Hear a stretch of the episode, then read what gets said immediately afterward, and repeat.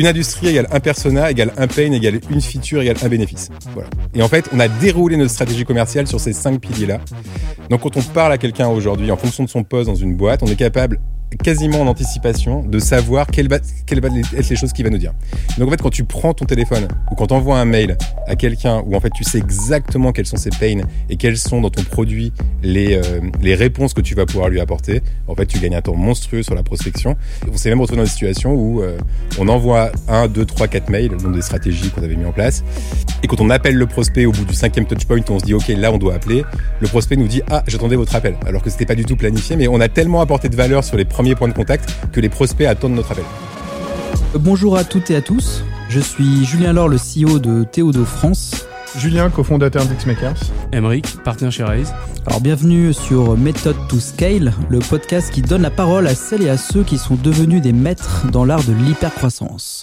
Dans chaque épisode, nous décryptons leur méthode pour scaler afin de vous faire partager les apprentissages pour réussir le passage à l'échelle. Aujourd'hui, on a le plaisir de recevoir Laurent Bonnet, le CEO de Stokos. Salut Laurent. Salut. Salut Laurent. Salut Laurent. Bon, Stokos, super nom, on y reviendra.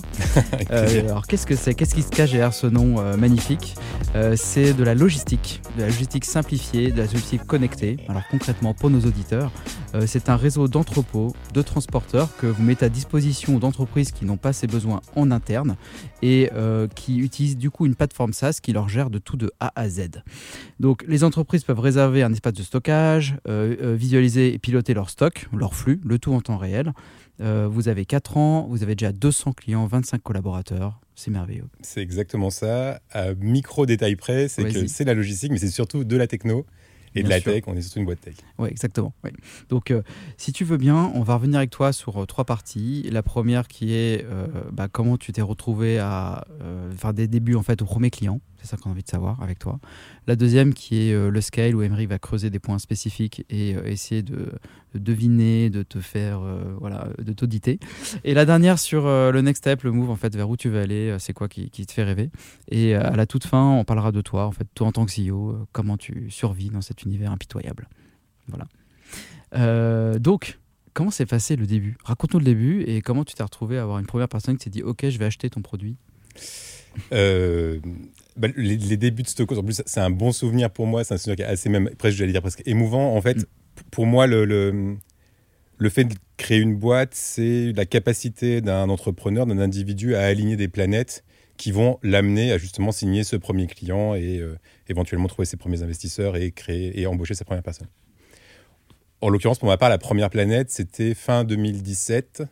À l'époque, j'étais directeur du marketing chez My Major Company, donc euh, Wow. boîte dans le financement participatif, une des pionnières en, en- en France et en Europe. C'était celle de Goldman, non Ouais, créée par le fils de, de Jean-Jacques, ouais, exactement. c'est pour ça que tu as ton casque. Comme Ouais. Tu es comme un fan de musique. C'est un reste. Ouais, c'est un Il nous fera une petite Euh, chanson à la fin. Bon, un moment où My Major était à la fois positionné sur la musique, mais aussi s'ouvrait à d'autres secteurs. Donc, on était vraiment une plateforme de financement participatif, plus une fintech qu'une boîte dans la musique en réalité.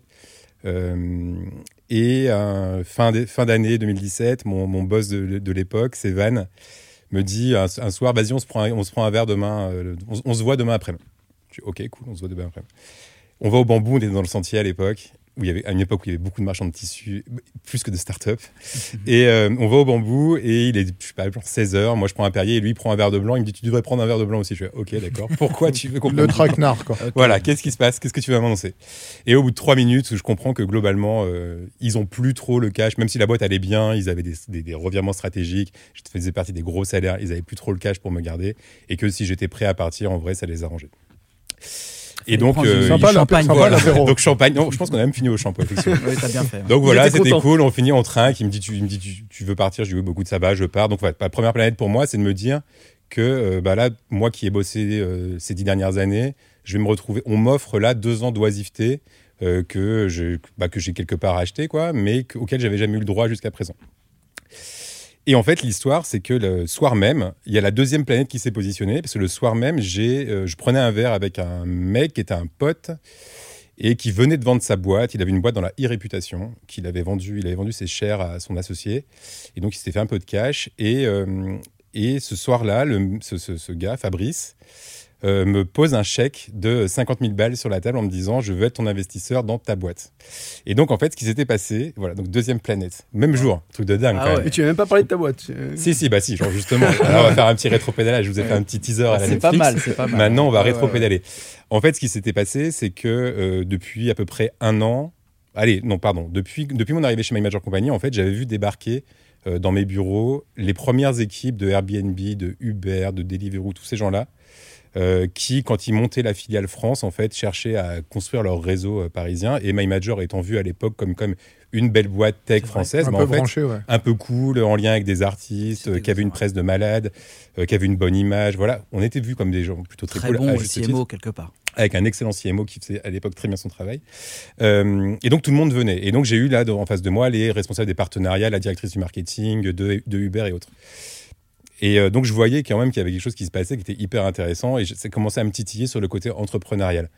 Euh, un an à peu près auparavant, il y a Victor qui était CFO de euh, My Major, qui quitte My Major et qui, qui fonde avec Tigran Sedou Big Mama, Qui cartonne. qui cartonne direct. La mecs qui- Félicita et tout ça, c'est eux, là. Voilà, exactement. Bon, depuis, ils ont fait Sunday. pour ce soir et on n'avait pas de place. Où ça? Ben, C'était au Mama Primi de Ah est-ce qu'on peut réserver maintenant Ouais, Alors mais on on peut- peut non, pas, tu ouais. peux réserver, mais tu peux, t'as jamais de place. hein. Exactement. Bon. Et euh, donc Victor quitte euh, My Major Company. Il avait passé quelques années là-bas. On avait fait pas mal d'années ensemble. Ils font de Big Mama. Et là, je me dis, ok, bon, en fait, euh, mon next step, c'est de monter une boîte. quoi. J'ai trop envie de ça. Euh, je monte une première boîte dans la food tech. Alors, bah, mon step, c'est de monter une boîte, mais pas n'importe quelle boîte. Je me sens pas du tout de monter une boîte dans l'IA, monter une boîte dans la deep tech. Je, j'ai pas les skills, j'ai pas le background pour faire ce genre de choses. J'ai envie de monter une boîte dans les, dans les ops, dans, dans, dans la distribution veux d'un business brick and mortar. D- d- Distribution d'un business brick and mortar. Donc ciment et, euh, et briques, quoi. Les trucs à l'ancienne, les tu énormes traduit. Ouais, voilà, pardon. C'est important pour Julien, je le reprécise. Meilleur exemple, Uber qui euh, digitalise le marché du taxi, qui est un vrai business brick and mortar en rajoutant une surface techno. En fait, moi, mon, mon objectif de l'époque, en tout cas mes modèles de l'époque, c'est ces gens-là. C'est les Deliveroo, c'est les Uber, c'est les business d'ops. Je monte une première boîte dans la food tech qui fait la même chose que Deliveroo, mais pour des petits commerçants. On la lance avec un pote le même jour qu'épicerie, décidément, ou alors à la, la même semaine qu'épicerie. Euh, épicerie qui était financée à 800K, nous on était financé à 8K ou 800 euros. Enfin bon, donc on- il n'y avait pas de game et on a perdu le game qu'il n'y avait pas. Comment s'appelait la boîte? Elle s'appelait La Crème. La C'était il y a Ah, très bah, longtemps. Euh, Mhm. et, mais par contre, j'ai appris plein de trucs. J'ai appris notamment que je ne pas de boîte, je fondrais pas de boîte avec ce pote, par exemple. Tu vois, Ah, c'était un c'est- premier C'est un bon learning. Hyper bon enseignant. Et je me suis confronté au, au- au premier client, au premier marché, la première exécution, tout ça. Euh, quelques, quelques jours, quelques semaines, quelques mois après cette première expérience, je tombe sur un article, euh, je crois que c'était TechCrunch à l'époque, euh, sur une boîte américaine euh, qui venait de lever des fonds avec Kleiner Perkins et qui s'appelait Stored, qui s'appelle d'ailleurs toujours Stored, sur un modèle de logistique hyper innovant, su- surcouche technologique, logistique en dessous, cible B2B. Et je me dis, en fait, ça, c'est quelque chose qui est parfait pour moi. Ça m'intéresse, je commence à creuser. Je creuse, j'en parle, je contacte plein de gens. Je contacte Benjamin Chemla de Stuart, je qui, donc, qui vient de vendre à la Banque Postale et qui est en plein dans le, dans le type de business qu'on fait. Je contacte les gars de, de Trust, que je contacte Marc Ménassé qui a investi chez Épicerie. Tout le monde me répond. Je découvre un truc incroyable dans cet écosystème tech, c'est que quand tu pinges un mec intelligemment sur LinkedIn, il te répond et a priori tu vas le voir. Tout le monde me répond, je rencontre tout le monde et euh, l'idée de Stokos commence à jaillir et commence à se concrétiser. Euh, J'en parle autour de moi et en fait je signe mon premier client comme ça. En fait ça s'est fait hyper vite. J'ai signé mon premier client peut-être un mois après avoir commencé à phosphorer Stokos. Premier client B2B, Jean-Paul Gaultier, euh, sur un tout petit besoin. Alors pas Jean-Paul Gaultier en direct, hein, pas lui, hein, euh, sa Ah, boîte. ça- J'aime bien la marque euh, Juju. voilà, et la division beauté de Jean-Paul Gaultier, qui était C'est des gens avec qui je travaillais quand j'étais chez My Major Company, donc du réseau, des gens que je connais en direct, c'est pas un client que je connais pas, mais néanmoins, c'est quelqu'un qui va payer pour un service que je vais lui offrir. Premier apprentissage, c'est que euh, au lieu de gratter une presse de 500 pages, t'as eu un mec qui t'a payé assez tôt. Ouais, exactement. intéressant. exactement. Ouais. Et, surtout, ce mec-là a permis de me payer euh, la création de la boîte, la première version du Bien produit sûr. hyper simple, un truc, voilà. Mais tu lui as vendu quoi Une vision?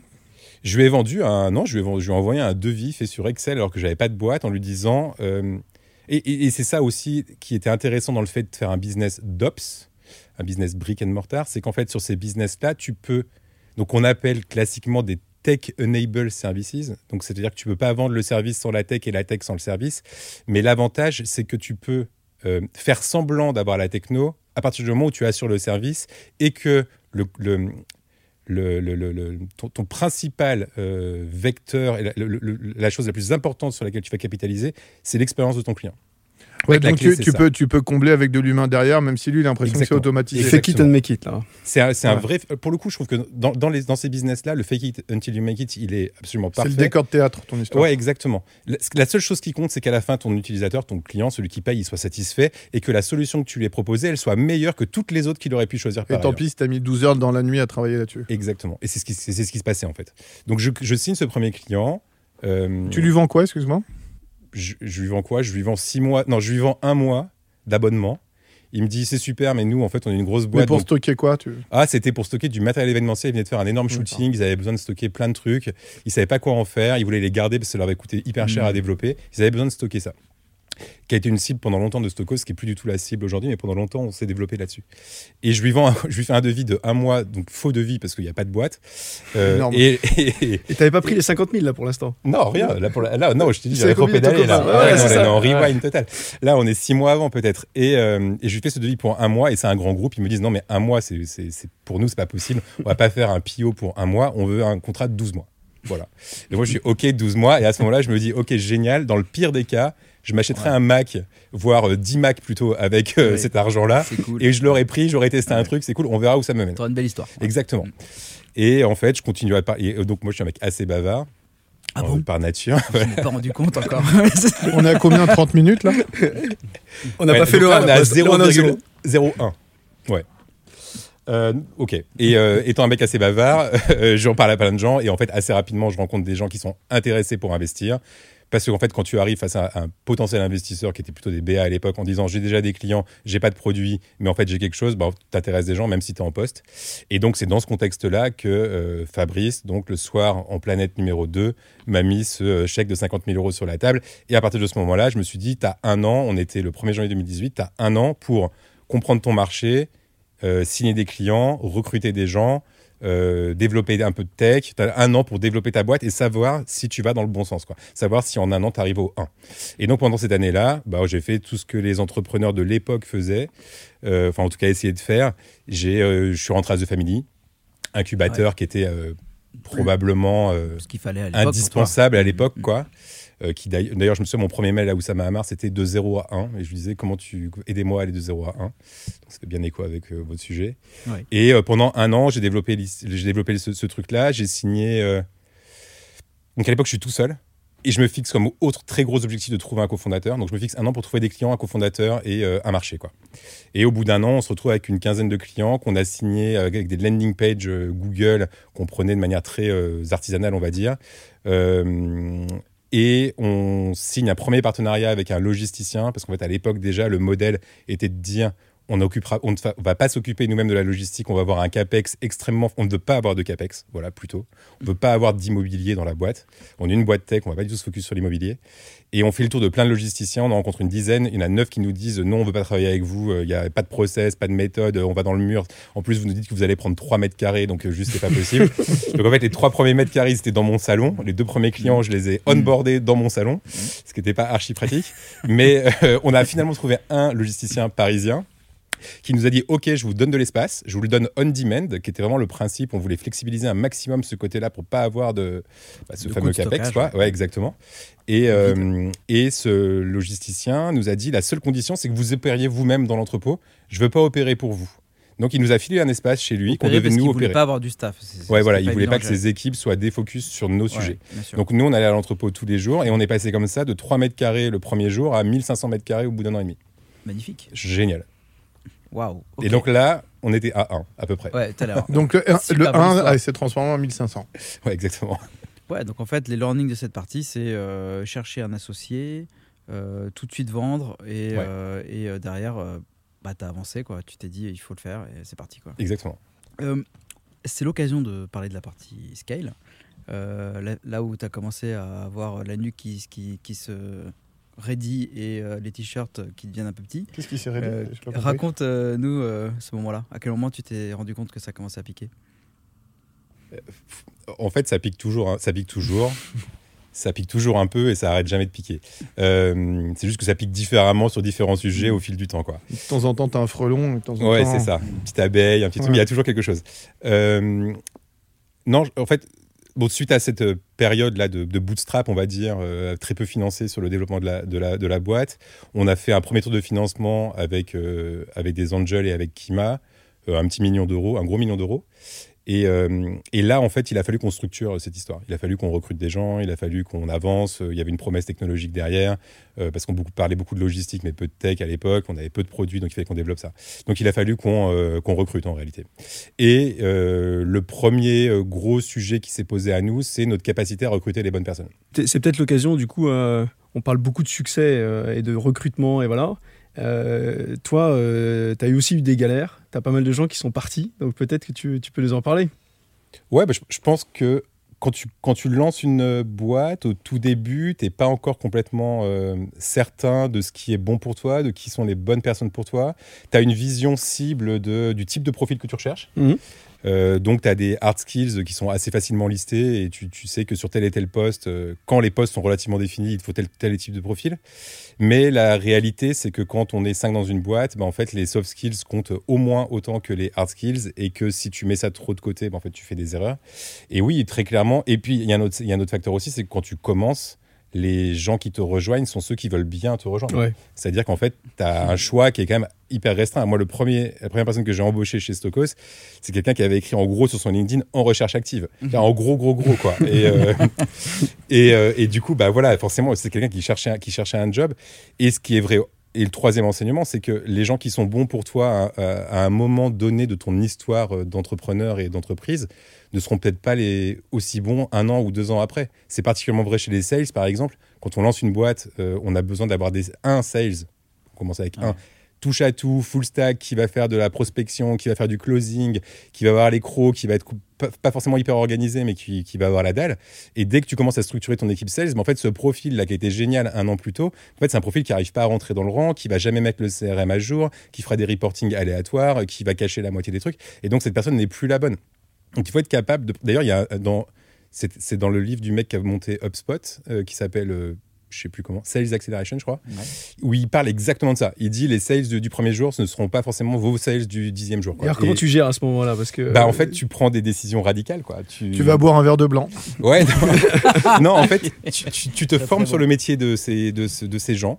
Et c'est moi ce que j'ai fait, en fait. J'ai- À l'é- à l'époque, euh, après avoir fait toutes ces erreurs de, de recrutement, euh, enfin, qui étaient des erreurs, euh, qui étaient mon erreur avant tout. Hein. C'est pas l'erreur des, gens qui travaillaient avec nous, au contraire, c'était moi qui les, a, juste mal castés. Ils sont très bien dans les boîtes où ils sont aujourd'hui, mais c'était pas bien chez nous à ce moment-là. En fait, je me suis formé euh, vraiment de, de manière assez profonde au métier de sales.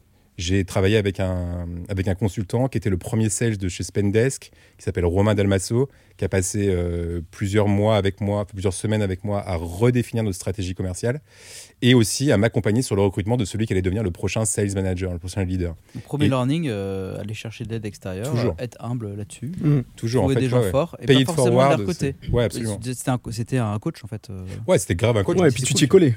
Ah ouais, et j'ai bossé. En fait, je faisais ça en plus. Enfin, je, je restais tous les soirs au bureau jusqu'à 22h, 23h avec lui, parce que lui, il bossait, il était chez Spendesk, enfin, il est toujours chez Spendesk d'ailleurs.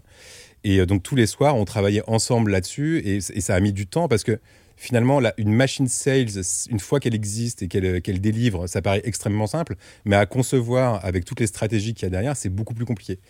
Euh, et à partir du moment où on a fait ce premier recrutement sur ce manager commercial, Timothée, euh, qui, cochait toutes les cases en termes de hard skills et de soft skills. Donc c'était un ancien sportif de haut niveau, qui avait un gros enthousiasme, qui était vraiment un, un mec dans l'action. À partir du moment où on a fait ce recrutement-là, en fait, ça a débloqué pour tout le reste. Donc il a pu recruter une team sous lui, euh, chez qui il a fait ruisseler les valeurs que nous, on essayait de construire avec lui. Et on a recruté ensuite que des C-level qui ont, qui ont construit leurs équipes. Voilà. On avait Ouais, c'est commencé un bon par- enseignement, ça. Du Ouais. coup, effectivement. Et- De toute façon, tu es obligé au départ de, de, de recruter des gens euh, qui sont, qui sont là, qui sont disponibles. Et et qui après, sont pas trop chers aussi. et après en fait, là, ce que tu nous dis, c'est que tu as été chercher des très bons C-level. Exactement. Et c'est eux qui ont infusé, qui ont monté leurs équipes, etc. Mais comment ça fonctionne ça? Parce que c'est, c'est- ça peut se comprendre. euh, Tu vois, on t'écoute, tu te dis oui, oui, c'est vrai, t'as raison, mais en vrai, comment tu détectes la personne? Qu'est-ce qu'elle fait concrètement au quotidien pour faire grandir les gens, pour les accompagner? Est-ce que tu vois des choses toi à ton niveau? Écoute, sur la détection, le, la- le- le bon exemple que je peux te donner, c'est euh, nous à l'époque, par exemple, alors, entre autres erreurs qu'on a fait sur le recrutement, il y avait le sujet des cabinets de recrutement. Mhm. C'est un serpent de mer, il y en a dans tous les sens. Ils prennent des filles euh, de 10 à 25K euh, pour un job. Bon, On bosse encore avec certains d'entre eux, donc euh, vous faites bien votre job, les gars. Mais euh, bon, c'est très, même très, très cher, quoi.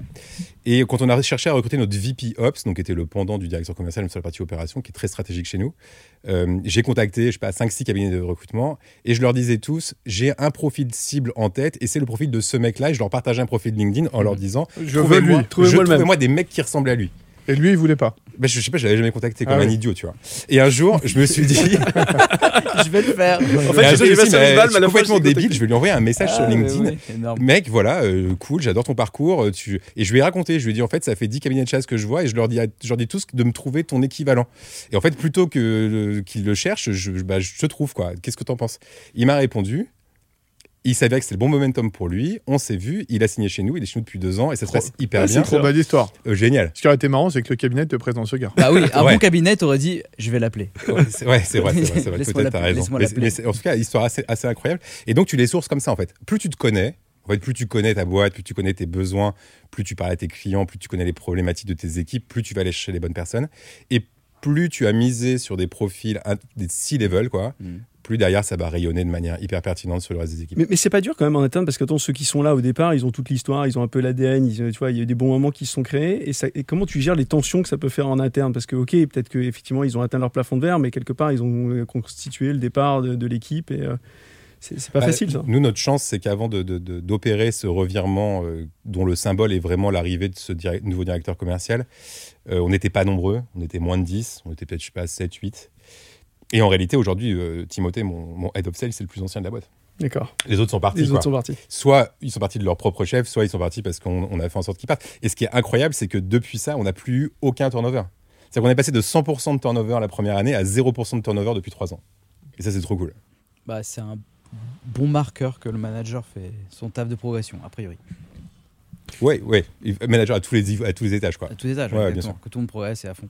Un deuxième point qu'on peut creuser, et tu en as parlé, ton, ton organisation, elle est ré- résolument tournée vers, les sales.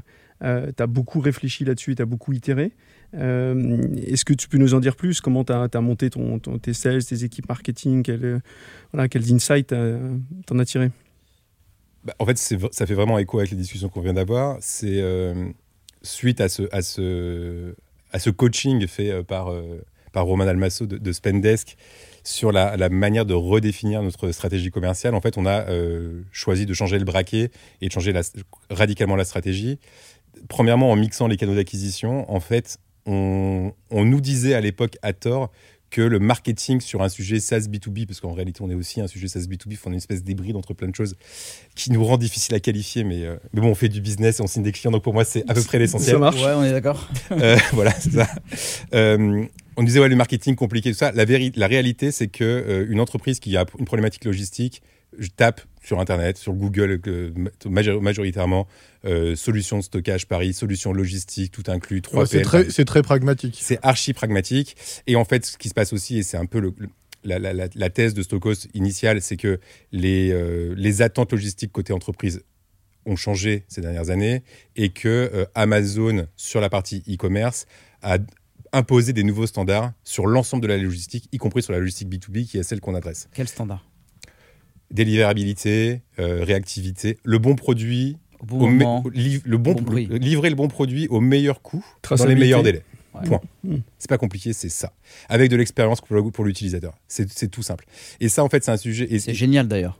et c'est génial. Mm. Et quand ça marche, c'est génial. Les, les gens ne retiennent que quand ça marche pas. On ne parle que de ça. Ouais. Mais la, ré- la- la- la réalité, c'est que chez nous, dans 99,5% des cas, ça marche. Il y a 0,5 où ça marche pas. Donc tu as revu ton marketing, premier point. Donc on a revu le marketing euh, en se disant les besoins sont s'expriment là et on a revu la stratégie outbound, donc la stratégie de prospection commerciale euh, où c'est nous qui allons vers nos, nos- nos clients euh, avec un truc qu'on appelle les équations magiques. Je sais pas si vous êtes Non, familier de ce terme. Alors, Déjà, euh, Julien, avec les équations, c'est pas évident. Ah, mais là, c'est simple, c'est Bah, que des- Si, si, magique, justement, là, il est en train de regarder. c'est que des égales. C'est- une équation avec que des égales partout. C'est un, une industrie égale un persona égale un pain égale une feature égale un bénéfice. Voilà. Et en fait, on a déroulé notre stratégie commerciale sur ces cinq piliers-là. Donc, quand on parle à quelqu'un aujourd'hui, en fonction de son poste dans une boîte, on est capable quasiment en anticipation de savoir quelles va, quelles vont être les choses qu'il va nous dire. Et donc, en fait, quand tu prends ton téléphone ou quand tu envoies un mail à quelqu'un où en fait tu sais exactement quels sont ses pains et quels sont dans ton produit les, euh, les réponses que tu vas pouvoir lui apporter, en fait tu gagnes un temps monstrueux sur la prospection. Et, euh, et, y a- et- et- et on, on s'est même retrouvé dans des situations où euh, on envoie un, deux, trois, quatre mails, dont des stratégies qu'on avait mis en place. Et quand on appelle le prospect au bout du cinquième touchpoint, on se dit OK, là on doit appeler, le prospect nous dit Ah, j'attendais votre appel. Alors que c'était pas du tout planifié, mais on a tellement apporté de valeur sur les premiers points de contact que les prospects attendent notre appel. Très intéressant. Et donc, ça s'appelle l'équation magique. Et ça s'appelle une équation magique. ouais. J'adore. On y a regardé. Ouais. Tu as beaucoup travaillé toutes les objections possibles. euh, Ouais, en fait, c'est ça. On a un enfin, playbook. Le premier playbook qu'on a fait chez, euh, chez Stocos, c'est celui des sales. Euh, c'est, on a une sales by Isabel qui est hyper longue et qui est archi complète, dont laquelle il y a les objections, mais il n'y a pas des objections pour des objections. Il y a des Hmm. objections sur la base de nos, de nos équations magiques ou de nos ideal customer profile, donc les profils de nos cli- clients idéaux. C'est, vraiment c'est des, c'est des objections qui sont listées avec les réponses, vraiment spécifiquement aux besoins du, du personnel. Mais comment tu fais pour que les mecs soient pas des robots, euh, les mecs, les filles, euh, qui, qui parlent aux clients Ah, c'est une bonne question. Ouais. Euh, Il en pose une de temps en temps. ouais, non, non, franchement, c'est intéressant. Ça arrive tous les 10 podcasts. Alors, il y, a- il y a plusieurs trucs, mais alors, un, je pense que c'est lié à la, à- aux valeurs de la boîte, au mindset de la boîte. Il y a un côté archi enthousiaste dans les équipes. Euh, Donc, en fait, chaque call est un nouveau call et un nouveau défi à, à- à- à mener. Et le deuxième, pro- deuxième point, je pense que c'est que les équipes, et d'ailleurs, c'est eux qui le disent, ont le sentiment de régler un vrai problème. Et euh, qu'en fait, quand on appelle nos clients, on n'a pas l'impression, on leur vend pas un truc, on leur amène du conseil qui peut potentiellement aboutir sur une vente, mais on- et ça fait aussi partie de la stratégie commerciale. Tu crées de la valeur. quoi. On crée de la valeur. On est, et et, et, et aujourd'hui, je pense qu'un client sur deux qu'on signe, la moitié, on les signe pour, 100% on les signe pour la tech. Et il y a une autre partie pour- qu'on signe grâce à, au- à tout le process qu'on a mis en place, l'ingénierie qu'on a mis en place, de qualification de leurs besoins, de compréhension de leurs attentes et de. Excuse-moi, je fais juste un focus euh, là-dessus, ça me paraît important. Parce que tu pourrais dire d'un œil extérieur que ces métiers-là, c'est pas sexy pour des sales, mais que toi, tu as réussi quand même à retourner le truc pour dire ce que tu fais, ça crée de la valeur. Et c'est valorisant pour les équipes. ouais. Ah ouais, c'est mais- valorisant pour les équipes, mais c'est bien parce que Ah souvent dans des business, tu dis c'est pas valorisant, mais au contraire, si tu Mais- redonnes du sens à ça, ça En fait, mais on parlait tout à l'heure de recrutement. Je pense que la, la problématique de Stokos initiale, c'était ça. C'était OK, on est sur ce business de la logistique. La logistique sur le papier, c'est pas sexy. Euh, on a beau dire euh, unsexy is the new sexy. La vérité au quotidien, c'est que c'est pas, c'est, c'est, c'est En dur à faire passer. t'as- ouais, ça passe Ouais, pas voilà, c'est ça. Donc, effectivement, d'où l'importance d'avoir des bons C-level, des, des, des gens charismatiques qui, qui te disent, enfin, qui, qui renvoient une image aux équipes qui est hyper positive. Bah, tu vois, on a zéro turnover depuis deux ans. Et ce qui est intéressant, c'est que euh, pour parler de process, tu dis que ton pro, as créé un process super bien, mais qui est là pour maximiser la valeur que tu donnes aux clients. Et Absolument. et qui est- qui est pas là pour, euh, je sais pas, euh, créer de la productivité euh, et du coup les. Bah, les en fait, ça sont- va avec. Ouais, c'est Ouais, c'est ouais. intéressant. J'aime bien l'idée en fait, parce que le playbook ça peut être pris comme perds pas de temps, euh, le mec va te dire ça, tu réponds ça. En fait, tu as Ça, c'est l'avance. une erreur. en Tu vas avoir toute la partie commerciale avant vente et vente où la, le process qu'on a écrit a vocation à, à- à créer de la valeur côté client, effectivement. L'avant vente. Mm. Quand on est dans la vente, là, on est dans un truc qui est complètement différent. C'est-à-dire qu'on est vraiment dans une relation one-one avec le, le- le- notre, notre interlocuteur et notre prospect, où euh, plus on va comprendre son besoin, mieux on va exécuter derrière. Ouais. Mais Plus le pricing sera juste. Donc en fait, c'est win-win. quoi. c'est important de, de le préciser, de le dire Ouais, auditeurs, parce que c'est pas évident comme ça, c'est pas ce qu'on lit forcément dans, partout sur LinkedIn. Non, on euh, cherche que l'efficacité. efficacité, en fait, Mais ça euh, va avec l'efficacité aussi. Parce que plus on Ça- aura bien qualifié le besoin, plus derrière ça dérivé. déroulera. Oui, C'est t'élimines une des gaspillages Ah ouais, qui fait que tu as une meilleure efficacité, mais une efficacité tournée vers la valeur client. Tu vois, c'est- ce que tu Ouais, exactement. l'impression. Ouais. Donc, un- la dernière partie, c'est de, de creuser avec toi le, le endgame, euh, si tu en as un, mais te dire en fait finalement euh, vers où tu vas aller et qu'est-ce qui t'anime euh, tous les matins. Euh, De ressembler aussi au Théodo. ça, ça peut se comprendre. Non, je déconne. Une- Non, en fait, en on, a la chance, on a la chance d'évoluer dans un marché qui est, euh, qui est gigantesque. La logistique, c'est le deuxième plus gros marché du monde après la construction. C'est un marché qui fait des, des milliers de milliards. Euh, et euh, c'est aussi un marché qui a été standardisé d'un point de vue opération dans les années 50-60 par la grande distrib. Euh, donc Tu veux dire que ça, ça, ça fait faire une bascule violente à cet univers-là? Ouais, exactement. La grande distrib, les- l'arrivée des Et grands magasins. l'e-commerce, on n'en parle même pas. Et le e-commerce a rajouté une couche, mais qui est un peu différente. Mais la grande distrib a standardisé les process de la logistique en Europe. La preuve, c'est qu'une palette, on va parler un peu technique là, Ah, bon, une palette est. trucs en bois sur lequel Ouais, on met des cartons et qui permet de ranger, en fait, on parle d'euro-palette. Une euro-palette, c'est une taille standard à l'échelle européenne. Et en fait, cette taille-là, elle, elle indique quoi? Elle indique que dans les entrepôts, tout est géré de la même façon. C'est Mm. une palette. Une Europalette, C'est une taille. ça a une taille qui est spécifique, qui est normée. Et dans les transports, c'est la même chose. Les camions sont faits de manière à pouvoir transporter des palettes Europalettes. Dès que tu arrives avec une palette américaine qui fait genre 10 cm de plus, c'est la panique, plus personne te répond. C'est comme en basket en fait. Ok. Ouais, c'est la, raquette un peu plus. Ouais, avec plus la des- même. ouais, ok. C'est exactement ça.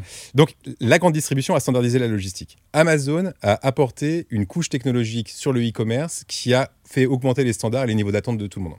Mm. Euh, nous, notre objectif, et ça, je pense que c'est ça notre endgame, c'est de euh, porter à l'échelle européenne les, des nouveaux standards sur la logistique B2B. Voilà. C'est assez simple. Il y a deux types d'acteurs en logistique B2B. Il y a les très gros, ils sont une trentaine, c'est les Kuehne+Nagel, les XPO, c'est des gens qui font des milliers, enfin qui font des centaines de milliards de chiffres d'affaires. Idée logistique, ça rentre là-dedans? Tu peux les mettre dedans, ouais, Par exemple. exactement. Ces gens-là ne pèsent que 3% du marché de la logistique. Voilà. Donc c'est-à-dire que tu as 97% du marché, donc mi mi Qui bout à bout, hein. éclaté. 3% du marché qui fait appel à des, euh, ce qu'on appelle les 3PL, des third party logistiques, donc des entrepôts quoi, et des transporteurs, qui sont des boîtes familiales, atomisées, euh, à l'implémentation archi-locale, sans tech. T'as des très belles boîtes en région incroyables. Il y a des très belles boîtes, mais euh, alors oui, tu as des 3PL qui sont un peu constitués, mais Ouais. on va dire que 97% du marché ne peut pas passer par les top players. Quoi. Donc en fait, notre, notre objectif, c'est de devenir un, un top player sur les 97% fragmentés. Voilà. Ok, impressionnant et incroyable. Julien, tu veux conclure? C'est ta spécialité. Tout à fait. Petite pression, comme d'habitude, mais Je Non, vais souffler. Alors attends, je prends mon anti-sèche. Non, il y a trois trucs que j'ai retenus dans ce que tu as dit. Le premier, c'est euh, ta vision de l'expérience client. tu l'as dit à un moment, le bon produit au bon moment, au bon endroit. Enfin, tu as vraiment une sensibilité hyper forte par rapport à ça. Et tu sens que le truc est bien huilé. Deuxième point que j'ai bien aimé, c'est ta vision size. Alors, on pourrait aborder plein de points sur la façon dont tu as mis une démarche un peu scientifique dans ça. Mais le truc que j'ai envie de retenir, et c'est la première fois que j'entends ça, c'est la fameuse équation magique. si on doit retenir quelque chose, c'est quand même une étude un peu scientifique de comment tu réponds bien à ton client, Absolument. À ton prospect, ouais. à ton Et à- prospect. Et le troisième, je trouve que c'est pas mal d'en parler quand même, c'est comment tu donnes du sens sur des métiers qui, a priori, euh, sont pas vus comme cool ou sexy. Hein. C'est pas une critique, hein, ce que je dis, mais, mais de donner du sens à ces métiers-là, je trouve que c'est bien. Du coup, ça, ça engage ton équipe, ça fédère les, les collaborateurs, et puis au moins, ils vont tous dans la même donner direction. du sens par la valeur client. Bravo. Pas mal. Bravo. Je prends. Euh, si on parle de toi, un petit peu, dans ce monde impitoyable qui est euh, le monde du chef de l'entreprise, Ouais. euh, qu'est-ce que tu fais de particulier ou pas euh, pour euh, t'en sortir? Est-ce que tu fais du sport? Tu Alors, peux en j'ai- parler après euh, alors, Raphaël, là Enfin, j'ai toujours fait beaucoup de choses. J'ai toujours fait du sport, j'ai toujours beaucoup lu, j'ai toujours fait beaucoup d'expos, j'ai toujours fait euh, voilà, énormément de choses. Euh, et, euh, et, et- et du coup, c'est comment je me repose, en fait, c'est ça ta question Ouais, comment tu détoxes ouais. Ah, comment je me détourne Ouais, mais en fait, c'est un Je équilibre. porte des palettes. En fait, Ouais, c'est un non, équilibre. jamais. C'est un équilibre, je veux dire, c'est un équilibre très fragile. T'es- ambitieux, t'as des gens à gérer, Eh, c'est dur. Donc, qu'est-ce que tu fais pour ça? Ouais, mais finalement, alors peut-être que c'est parce que je suis un peu plus euh, vieux. Moi, j'ai 41 ans aujourd'hui, là. Donc euh, peut-être que c'est aussi. Comme- le- comme. Et je suis rentré dans l'entrepreneuriat finalement assez tard. Tu vois, j'ai commencé, j'avais 37 ans. Ouais. Euh, J'en ai pas mal bavé la première année, tu vois, tout ce, tout ce 0 à 1 était Mhm. assez dur, parce que là j'en parle en rigolant, et là je te dis que je bougeais pas les palettes, mais à l'époque, en fait, j'étais Ouais. un logisticien, un manutentionnaire qui bougeait les palettes la journée et euh, faisait itérer sur son produit le soir. Donc, euh, donc, donc j'en ai pas mal bavé, et, mais en revanche, aujourd'hui, j'ai pas besoin de me détoxifier en fait de ce cause. Moi j'ai un biais personnel qui fait que dans ma vie de tous les jours, quoi que je fasse, je pense à ma boîte, tout le temps. Euh, Tu, tu, tu as des livres, un livre à recommander où tu te dis, ça serait chouette, lisez-le. Moi, ça m'a beaucoup aidé. Euh, bah, moi j'ai lu plein de livres dans ma vie, finalement assez peu, peu de livres de business. C'est pas grave, ça peut être Ouais, un livre ouais, de ouais. philo. euh, Julien lit beaucoup de livres Là, de philo euh, en je- latin, mais... Et je lis toujours pl- plusieurs livres en même temps. Là, en ce moment, je, suis en train... je lis Succession. Vous avez lu ce livre ou pas? C'est un Non, rapport avec la série ou pas du Non. tout? Ouais, en, en vrai, ça a complètement c'est- rapport avec la série. ok. Tu sais quand t'as perdu quelqu'un, non. C'est l'histoire de 15 Comment grandes familles françaises. Comment, les, comment les, grandes familles françaises gèrent leur Oui. héritage. On va mettre Euh, le T'as lien t'as déjà entendu livres. des Grottes, C'est les des Grottes, cette famille-là ou pas? Je, sais- non, je crois pas qu'ils sont dedans. Ah, voilà. Voilà, bon, C'est une famille un peu connue. Ah, ok. voilà, je laisserai Ah, regarder. cool. tu couperas, merci. Euh, ok, écoute. Ah, attends, mais j'ai euh, pas fini. Intéressant. C'est la 16e famille. C'était la coupé. 16e Donc, en fait, famille. donc, Non, succession, Succession, qui est donc un livre sur, euh, sur Je les, passages, là, les- les- la passation de pouvoir dans les grandes familles françaises. Hyper intéressant. Euh, je lis un, un- le li- un livre d'un sociologue euh, français qui s'appelle Gérald Bronner. Le livre s'appelle Les Origines. Et c'est sur la manière dont les gens. C'est un peu bourdieusien comme approche. C'est la manière dont les gens euh, euh, utilisent et, et- euh, et- et réfléchissent à leur origine et aux transclasses. Quoi, comment on passe d'une classe à l'autre. Hyper intéressant. À, à moitié psychologique et à moitié philosophique. Et, sociologique. Maslow. Et après, le- un, un livre que j'ai adoré, la c'est l'autobiographie du mec de Nike. Ah ouais, Ah, Phil Knight, l'art de la victoire. magnifique. Bon, Magnifique. Très beau livre. un must read. En anglais pour Julien, il existe. très très, Non, beau- très beau livre inspirant pour Ouais, lui. génial. Trop bien. Bah écoute, super. Et euh, une dernière question, Émeric? T'aurais quelqu'un à nous recommander euh, pour se mettre derrière le micro? Euh, Et que tu es obligé de nous introduire et nous inviter. il répond pas beaucoup. Et on, a, on déjà dit Elon il est Musk. très mais, euh, sollicité. voilà. Euh, non, je, je- je- bah, je pense Le à, à hein. quelqu'un qui est investisseur chez nous, euh, qui est entré il n'y a pas très longtemps, qui a, qui a monté une euh, magnifique boîte qui s'appelle Babylou. Et le mec, c'est Rodolphe Karl. Euh, donc, il a monté ça avec son C'est vrai, aux c'est une bonne idée. On les a accompagnés chez Ouais. Rise, on les accompagne depuis Ouais. longtemps. Ah, On on exactement, plus. La Ouais, paternité, tout ça. Et, euh, qui a un, un incroyable entrepreneur qui a réussi à faire une boîte exceptionnelle et qui est un excellent investisseur, qui a monté un fonds d'investissement, un, un family office, et c'est quasiment un lapsus qui est, qui est digne d'un fonds d'investissement Ouais. dans sa structure et dans, ses- dans, dans- dans la capacité qu'il a d'investir, et euh, qui est d'extrêmement bons conseils. Voilà. Très bonne idée. Bah écoute, Je parfait. peut-être je dis un petit mot pour finir. Je profite de ce podcast. Peut-être Juju, tu peux nous parler de l'ouverture du groupe WhatsApp? Euh, oui, en fait, euh, on, on nous a demandé euh, comment euh, faire du feedback et euh, nous se connecter un petit peu plus au podcast Method to Scale. Donc, ce qu'on va faire, c'est qu'on va créer un groupe WhatsApp ouvert et euh, vous aurez la possibilité de vous inscrire. On va mettre le lien sur la page LinkedIn et dans le site qu'on va créer bientôt. Et donc, euh, ça vous permettra de discuter avec nous, de faire du feedback, d'être exigeant Et n'oubliez pas de partager les épisodes. et, euh, et, de, et de participer à cette aventure qu'on espère est, est utile à tous. Merci beaucoup. Merci à vous. Merci. Salut.